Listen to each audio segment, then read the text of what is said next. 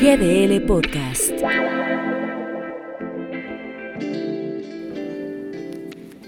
Hablar, prometer. No importa cumplir.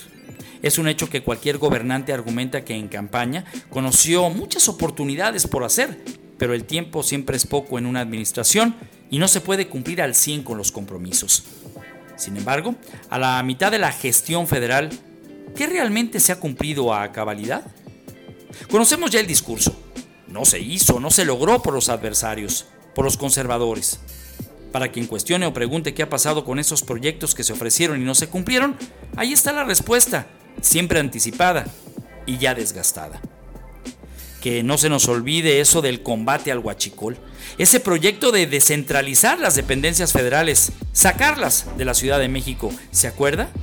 Los cajeros Bienestar, la Universidad Benito Juárez, el INSABI y el ahora funcionamiento del gas bienestar, en el que intervendrán elementos de la Guardia Nacional, quienes, por cierto, recibirán 50 mil millones de pesos para su consolidación en los próximos tres años.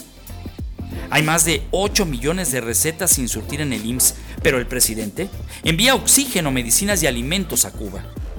Cuestiona la congruencia del mandatario al no aplicarse con la misma energía al país que gobierna y ser luz de la calle, pero oscuridad en la casa prometer de manera constante el acabar con la corrupción y no ejercer el deslinde y consignación de los actos de su propia familia ante los evidentes casos en el tema de los sobres, negocios y más.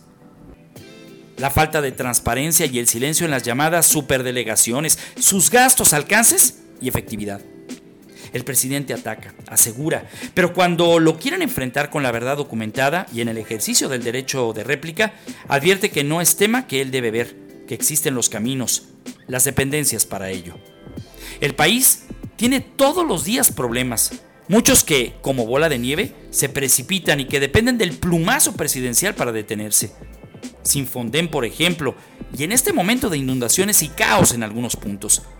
La rifa de los inmuebles confiscados podría traer también esa causa, que al igual que los fideicomisos, guardan el misterio de su desaparición y con ello, los dineros que se decía se robaban. Pero ahí también nos deben, por cierto, a los consignados. No es de extrañarse ya ver las mañaneras para oír lo mismo. Y además, observar por la ventana que la realidad está peor. Porque ante lo nuevo, humo y discurso, como parte de siempre vender lo mismo que en una campaña, una esperanza para México. Soy Ramiro Escoto para GDL Post. GDL Podcast.